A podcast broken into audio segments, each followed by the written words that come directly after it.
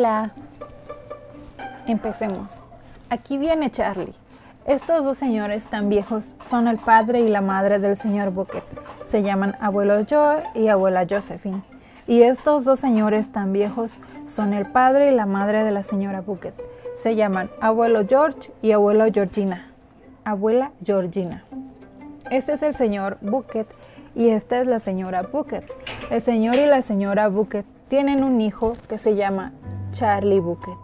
Este es Charlie. ¿Cómo estás? ¿Y tú? ¿Cómo estás? Charlie se alegra de conoceros.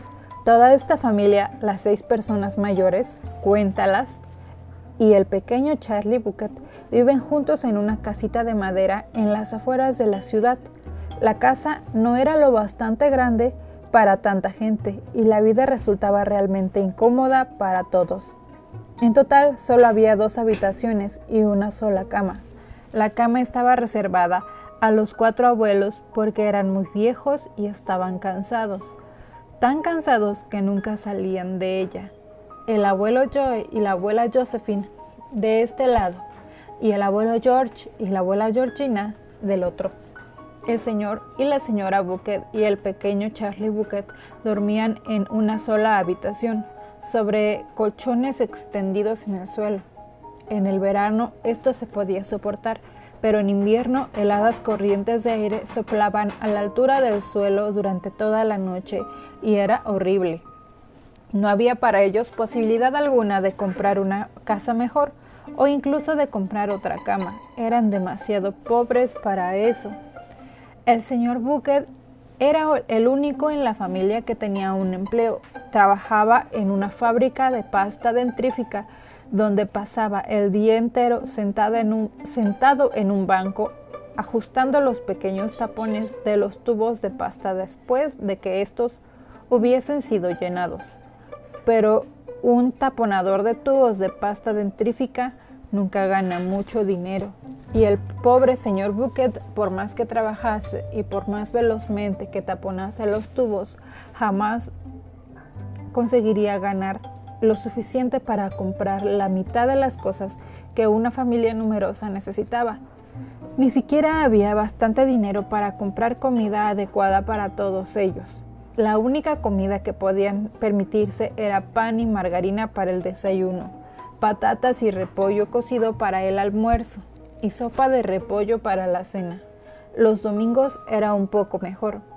Todos esperaban ilusionados que llegara el domingo, porque entonces, a pesar de que comían exactamente lo mismo, a todos les estaba permitido repetir.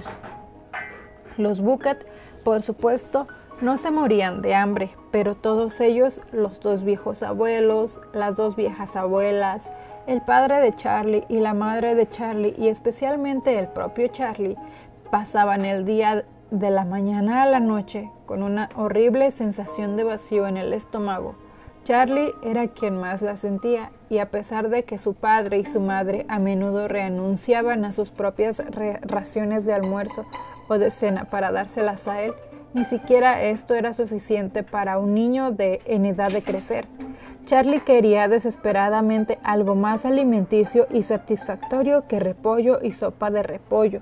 Lo que deseaba con más con más que con lo que deseaba más que nada en el mundo era chocolate.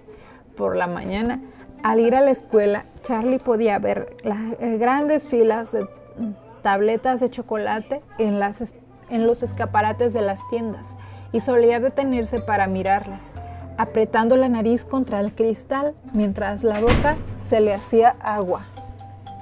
Muchas veces al día veía a los demás niños sacar cremosas chocolatinas de su bolsillo y masticarlas ávidamente y eso por supuesto era una auténtica tortura.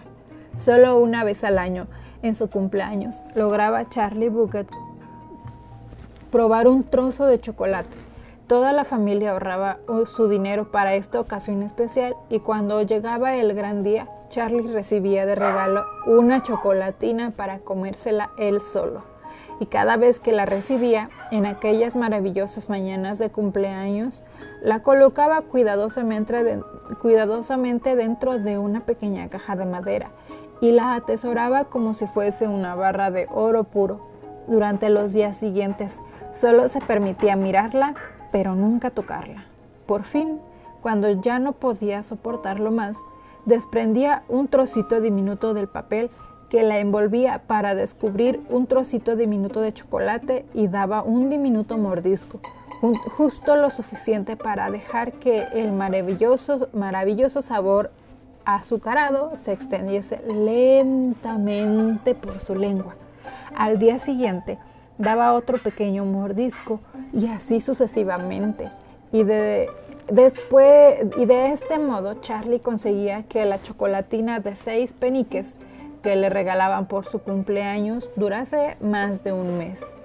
Pero aún no os he contado de la única cosa horrible que torturaba al pequeño Charlie, el amante del chocolate, más que cualquier otra cosa.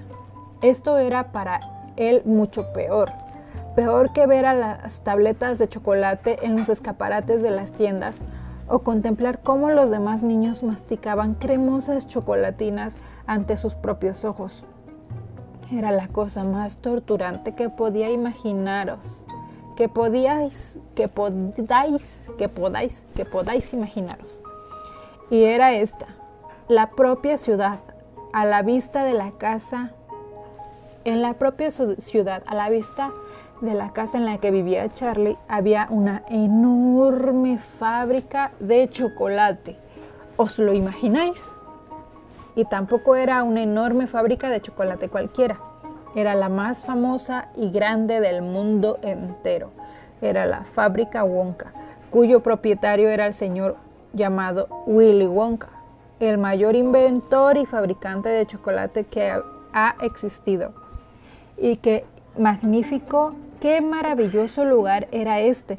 Tenía inmensos portones de hierro, que conducían a su interior y lo rodeaba un altísimo muro y sus chimeneas despedían humo y desde sus profundidades podían oírse pequeños sonidos sibilantes y fuera de los muros a lo largo de una media milla de alrededor en todas direcciones el aire estaba perfumado con el denso y delicioso aroma de chocolate derretido. Hasta aquí llega mi texto. ¿Qué más cuenta la historia? Cuéntame, léeme un poco, Héctor.